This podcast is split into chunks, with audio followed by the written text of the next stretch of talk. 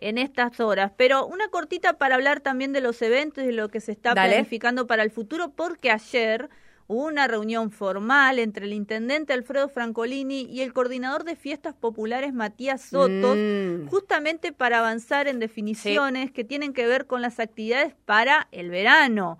Obviamente, si hablamos de verano en Concordia, hablamos de carnaval. Las condiciones actuales permiten planificar la fiesta. Esto es lo que se ha mencionado después de esta reunión, como digo, entre el intendente y el coordinador de fiestas populares. Así que tímidamente una primera reunión formal ya, no trascendidos, recordemos lo que fue el otro año, trascendidos que sí, que no, que hay que reunirse, que vemos, y era totalmente distinta la situación epidemiológica. Así que el carnaval también quiere anotarse para el verano ante la situación epidemiológica que vivimos y que parece que a futuro podríamos estar mejor con el avance de la vacunación y con los cuidados que seguiremos teniendo.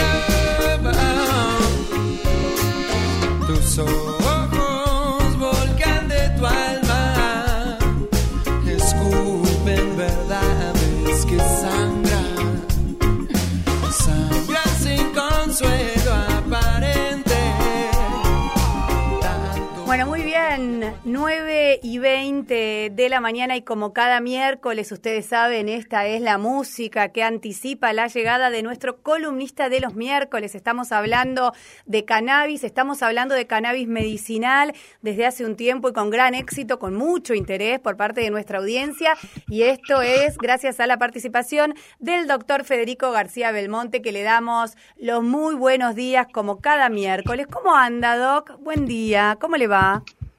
¿Qué tal? Buen día, buen día para todos, ¿cómo están? Muy bien, ¿cómo anda usted? Bien, realmente bien. Hermosa mañana. Sí. para hablar, para hablar de cannabis, una vez más. Dijera Calamaro, ¿no? Qué lindo día para hablar de cannabis. Exactamente. Calamaro dijo algo más. Bueno, bueno, bueno. Nosotros cada uno adapta la frase a su realidad del momento, ¿cómo que no? Bueno, em, ¿todo bien? Sí. Todo bien. Todo, bien. Bueno, pero veo, veo que usted no está solo hoy. No es bueno que el hombre esté solo, también era otra frase. Este miércoles, bueno, este, tenemos, tenemos la, participación de, eh, alguien que sabe mucho de, cannabis, acá en Entre Ríos y en Argentina también. Es el doctor Javier Orduna, él es abogado, es especialista en cannabis medicinal y cannabis industrial, y este, nos va nos va a hablar un poco también de eh, esta nueva noticia que salió, de esta primera cooperativa, cooperativa La Entrerriana, que está vinculado eh, a la industria del cannabis, este, y que habíamos hablado también este, algunos miércoles atrás sobre lo que es el cannabis industrial, sí. también nos va a poder este, poner un poquitito de luz sobre lo que es este proyecto de ley o este dictamen de ley de, lo que es el, el cáñamo, el cannabis industrial. El cannabis industrial que usted nos enseñaba el miércoles pasado, que cuando hablamos de cáñamo, estamos haciendo más bien referencia a la industria. Le damos los buenos días, la bienvenida una vez más, porque ya hemos charlado en otra oportunidad de este tema, a Javier. ¿Cómo va Javier? Buen día, ¿todo bien? ¿Qué tal? Buenos días, equipo. ¿Cómo va Laura? ¿Cómo va Doc? Eh, muchas gracias por invitarme. Eh, sí, Laura, el año pasado no, eh, tuve la, oportunidad de participar en el programa en septiembre. Eh, y se fueron dando las cosas así como habíamos Exacto. dicho en ese momento. Eso, eso fue como una de las primeras incursiones en el tema que hacíamos acá en el programa y que nos parecía que era muy importante empezar a aprender y a conocer porque era la que se venía. Y efectivamente se vino, ¿no? Porque ya hay una ley de cannabis medicinal y es inminente la ley de, que, regule el tema de la industria. Así que la verdad es que vamos a escuchar con mucha atención, eh, doctor García Belmonte, la charla, las preguntas que usted tiene para Javier, para empezar a entender y conocer y sobre todo, la verdad que sí, la noticia del día sobre la cooperativa de la semana, la primera cooperativa canábica de la provincia que está acá en, Entre Ríos. Así que lo escuchamos muy atentamente. Bueno, sí, para que nos cuente entonces un poco, eh, Javier, eh, en qué consiste esta, esta cooperativa, este, qué experiencias hay de cooperativas de este tipo. Sabemos que en Argentina no, pero este, eh, ¿cuáles serían las actividades que estaría haciendo esta nueva cooperativa? Bueno, por un lado, la cooperativa es la primera agrícola canábica se están presentando también a nivel país cooperativas de, trabajo que son distintas, eh, o sea, son, si bien son eh, el mismo, la misma eh, personería jurídica, tienen capacidades distintas según la cantidad de sus socios, ¿no es cierto? Nosotros lo que vamos a hacer desde la cooperativa va a ser lo que la ley nos permita. Y lo que la ley permite hoy en día es proveer de materia prima vegetal a laboratorios, farmacias, al Estado, o también de los fitos preparados, es decir, el aceite de cannabis o otros derivados. Esto está enmarcado dentro de lo que es la ley provincial 10.894, que se votó y se sancionó en, la legislatura provincial eh, en marzo de este año. Sí. Y también está enmarcado en lo que, o sea, lo que faculta a la provincia que eh, también es en parte la ley 27350 de investigación eh, del cannabis medicinal y usos médicos. O sea que esta todavía no está vigente dentro de lo que es la ley de cannabis industrial. no, eso es un proyecto de ley. Exactamente. El proyecto de ley, eh, para, para separar bastante, porque como está saliendo tanta normativa de cannabis a nivel nacional eh, y provincial y a veces municipal también, hay que aclarar los tantos. Por un lado, eh, hoy en Argentina hay una ley que es la 27350 que establece lo que es la investigación eh, y, usos médicos del cannabis, ¿no es cierto?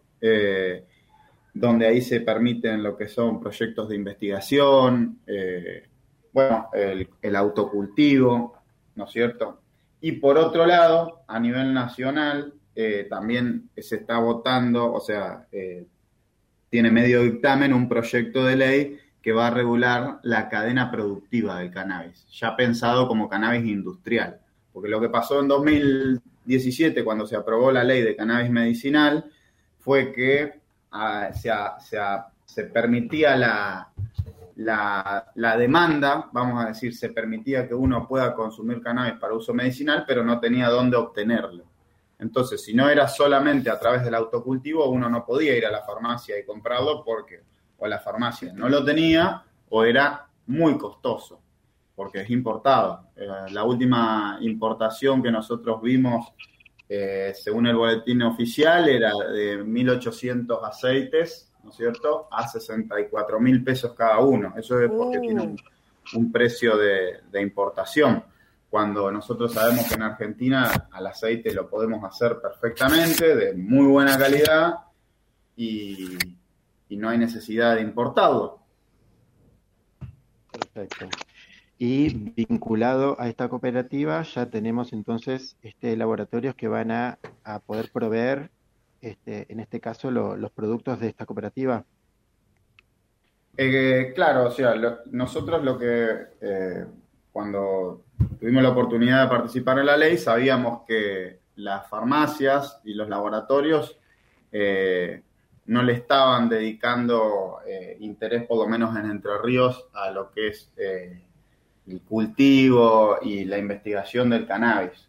Con lo cual ahí eh, entendíamos que, entendimos que quienes podían ocupar ese espacio eran los productores, o sea, las personas de la sociedad civil que ya vienen cultivando, que, entienden de la planta, que tienen el conocimiento de años de, ser cultivadores y que, bueno, que podían ser ellos quienes eh, provean la materia prima para hacer el aceite, porque todo el mundo habla del aceite, pero ¿dónde están las plantas? Bueno, para que estén las plantas tiene que haber un conocimiento, tiene que haber eh, un permiso, tiene que estar regulado. Bueno, la cooperativa lo que va a hacer es venderle ya sea la materia prima vegetal o el fito preparado a los laboratorios, al Estado o a las farmacias que quieran vender el aceite.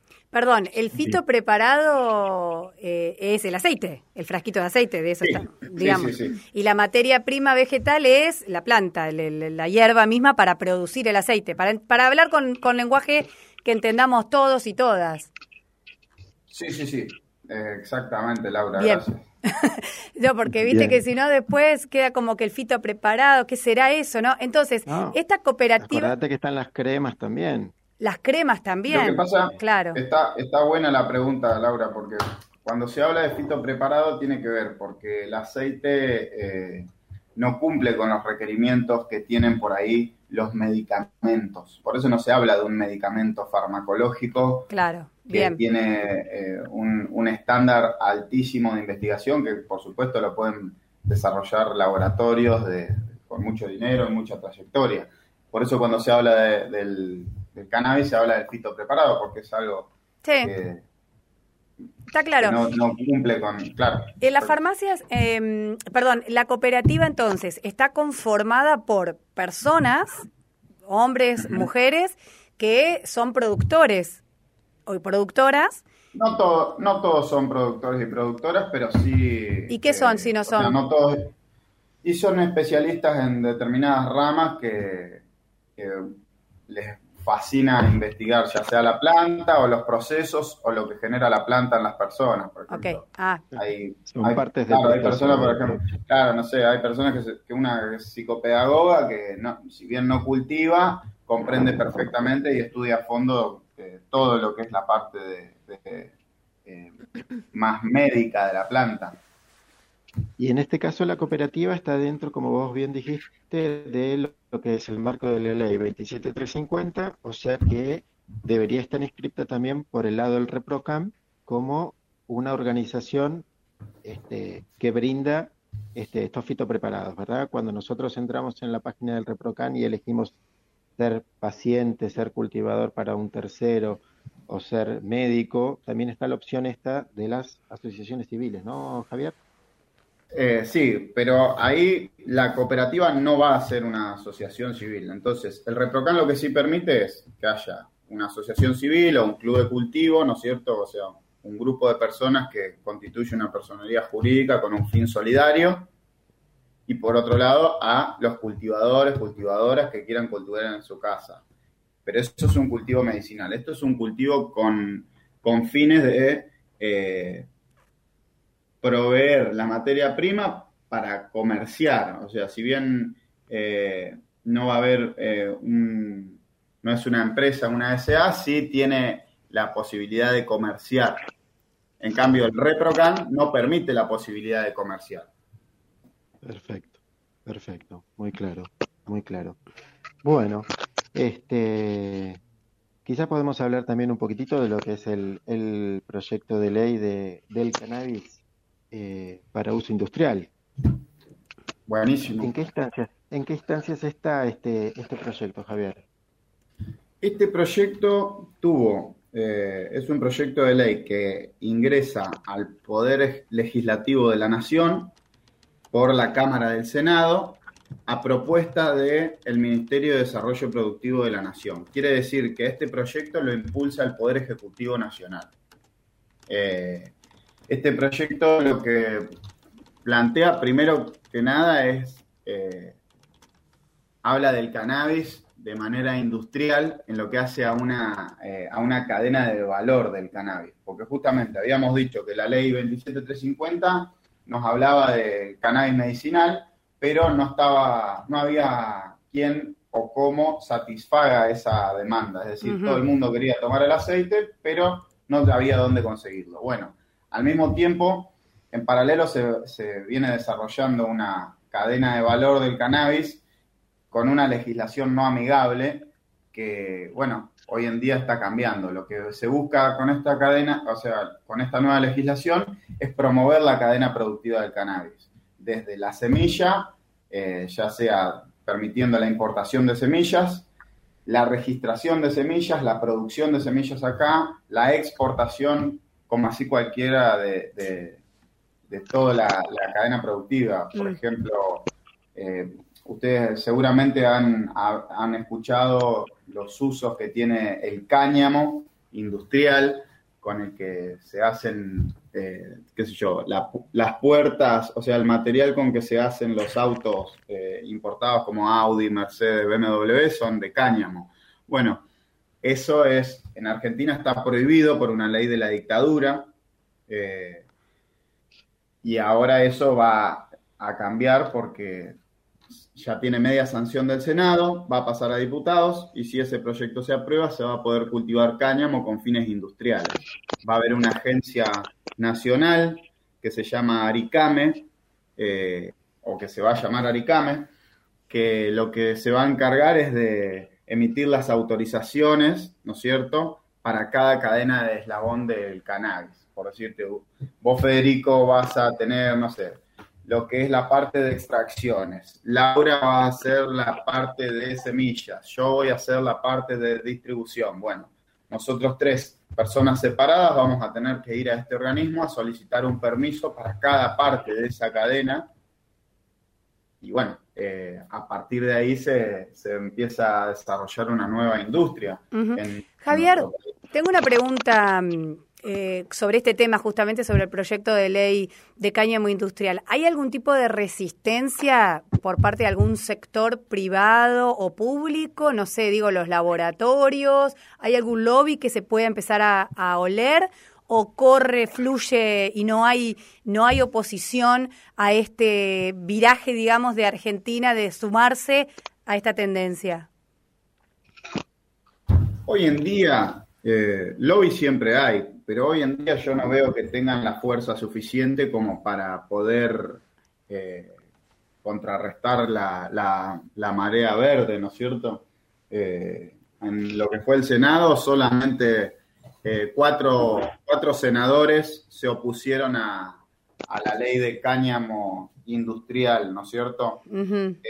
uno de esos es el senador provincial de, el senador nacional de la provincia de Entre Ríos, eh, Alfredo de Angeli. Después el resto de los el resto de los senadores todos votaron a favor, lo cual eh, que el Senado, que es el órgano que representa a las provincias, haya estado eh, muy mayoritariamente de acuerdo, es, es algo interesante, digo, porque la industria del cannabis va a traer muchísimo empleo. Ya las estimaciones en otros lugares son altísimas, la cadena de valor que genera eh, tenés de todo, es decir, tenés puestos que son muy técnicos, muy, muy profesionales y gente eh, que no, necesita mucha capacitación. Entonces, eh, hay, un, hay como un acuerdo generalizado que trasciende a cualquier, a cualquier color político, digo, porque también es muy difícil que la nación se que algunas provincias o algunos senadores se opongan cuando cada provincia está avanzando eh, en su lugar. Claro. Y desde el sector privado, por ejemplo, pensaba, no sé si en los laboratorios, ante el avance del cannabis medicinal, y, por lo menos lo que hemos aprendido acá desde que lo tenemos al doctor es que la verdad que el cannabis medicinal es fantástico para infinidad de, aflicciones, de patologías y los casos eh, testigos y los casos que hay realmente lo, lo muestran. ¿Hay un lobby por parte de los laboratorios en contra del cannabis medicinal? Hoy en día yo no me animo a decir eso. Porque no, no, no tengo no se ve. fundamento. De hecho, pienso que nosotros decimos los laboratorios y seguramente dentro de quienes tienen laboratorios debe haber gente que está muy interesada porque le causa eh, curiosidad el tema y debe haber gente que está en contra por una cuestión económica, pero eh, tarde o temprano se van a se van a sumar. Exactamente, se van a sumar también a, la ola verde, como bien dijo Javier. Y bueno, bajen un cambio con lo de la ola verde y la marea verde, porque se vienen a apropiar de nuestra marea verde. Búsquense un nombre propio, les pido, por favor. No se lleven nuestra marea verde. Y, la ola verde también le va a llegar a De Angelis. En algún momento va a, cambiar la soja por, por el cannabis, seguramente. No me lo imagino. No creo que De Angelis cambie la soja por el cannabis, porque, bueno, es consecuente, ¿no? Lo que decía Javier, de votar en contra de esto con lo que es su pensamiento conservador, tradicional y la gente que lo sigue. Así que nos llama la atención. Yo, yo coincido con vos, Laura, pero a mí me llama la atención porque, digo, eh, realmente eh, es una industria que está creciendo en todo el mundo y que tiene un potencial tremendo. Entonces, me llama la atención cuando a veces se oponen con argumentos que ya están arcaicos. contra, claro, ¿viste? pero, bueno. después va a pesar la, la posibilidad del negocio va a pesar por sobre esos argumentos, seguramente. Ah, bueno, ahí puede ser, ahí puede ser. Bueno, sí, el, em, negocio va a primar. Tenemos mensajes, si le parece, doctor García Belmonte, para compartir, porque nuestra audiencia ya está mandando mensajes. Vamos a recordar el número y le recordamos que estamos hablando con el doctor García Belmonte, nuestro especialista en cannabis medicinal, con un invitado que es el doctor Javier Orduna, es abogado, también especialista en cannabis, y tenemos eh, nuestro WhatsApp y mensajes, Lucre. Exactamente, que se están comunicando al 345 414 17 53. Este mensaje dice: Buen día, radio. Saludos, chicas. Quiero saber si hay un contacto de esta cooperativa. Gracias.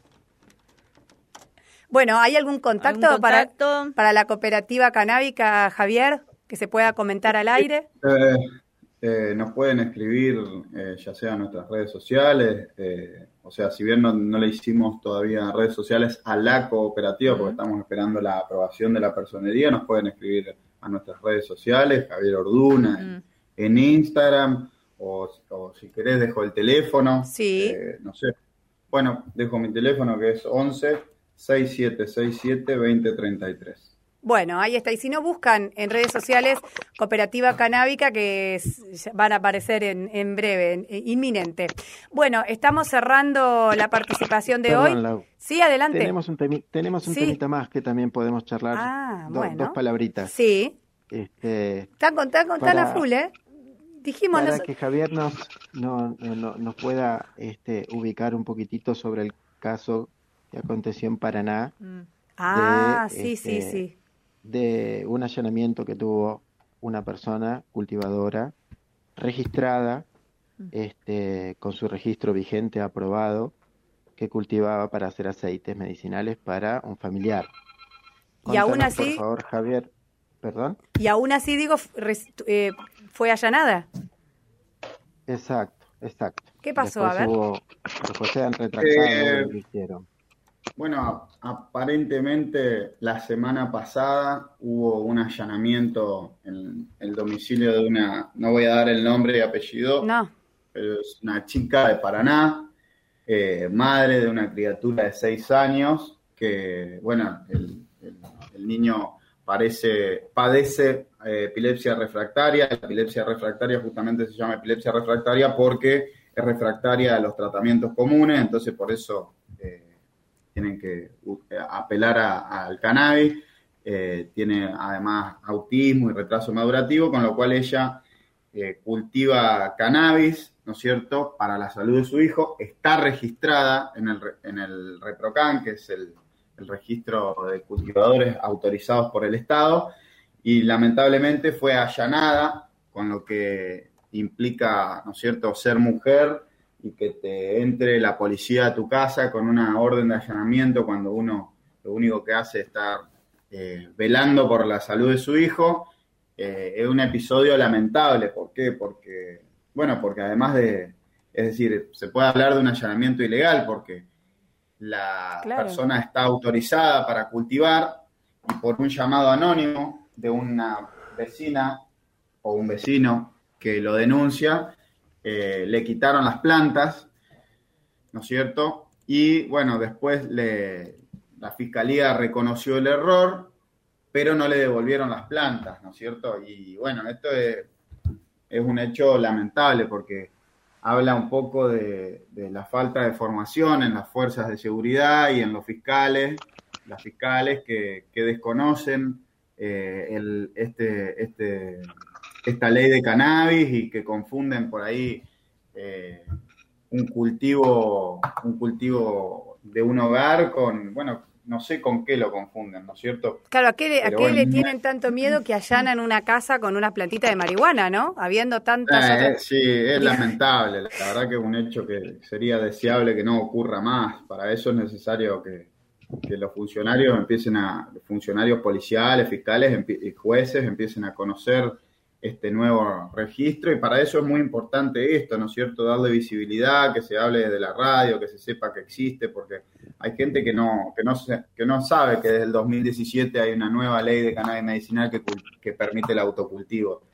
Y bueno, parte de que eso deje de ocurrir es empezar a visibilizarlo. Así que gracias Federico y gracias Laura por el espacio para poder contar esto.